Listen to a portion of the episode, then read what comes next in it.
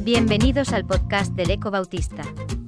Una producción de la Unión Evangélica Bautista de España y Gran Comisión. Media.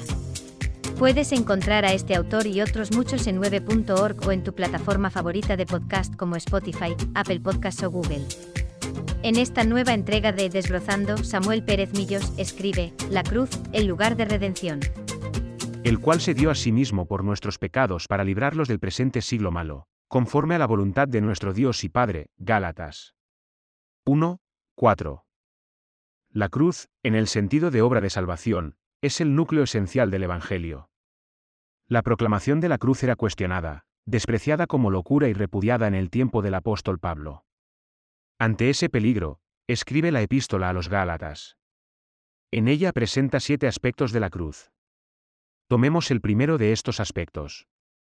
El análisis del texto sugiere tres divisiones naturales. 1. La forma. 2. El objetivo y 3. La razón. Y, la forma. La cruz obedece al plan divino de redención.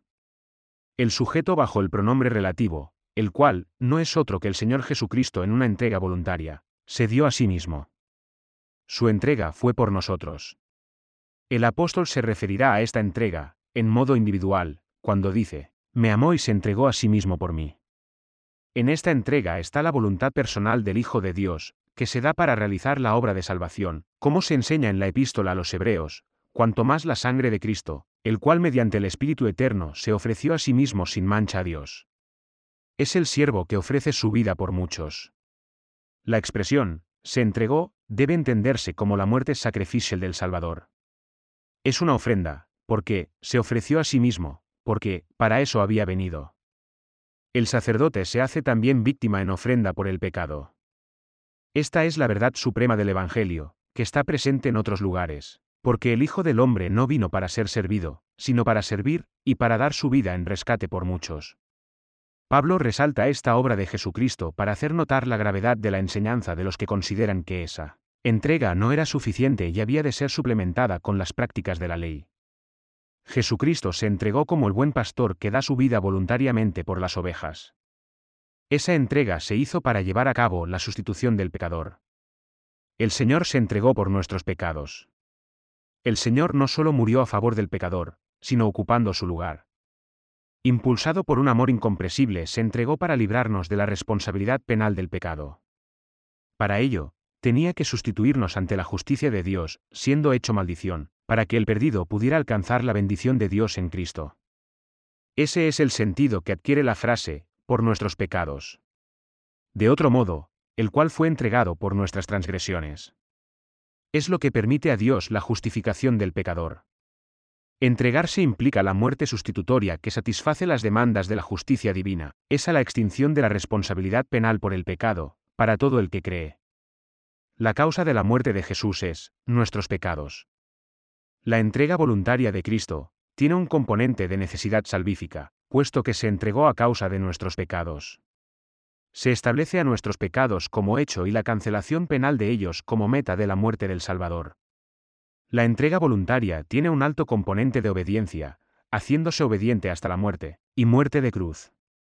Es un acto de obediencia en amor.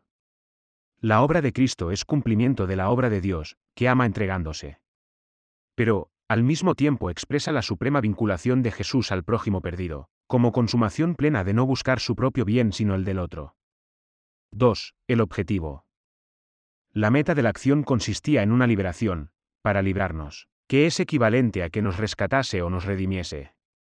La cruz es, pues, el lugar de redención. Este verbo expresa la idea de revertir una situación de alto riesgo. Se usaba para referirse a comprar mediante el pago de un precio al que está en el mercado de los esclavos y no podía liberarse por sí mismo. En el Nuevo Testamento se utilizan tres verbos que trasladan la idea de rescate o redención con diferentes matices. Una de ellas expresa la de ir al mercado y pagar el precio por lo que se va a comprar. Un segundo verbo añade el hecho de sacarlo comprado del lugar donde se encontraba. El tercero complementa la acción de libertad, otorgándola plenamente a quien se compra.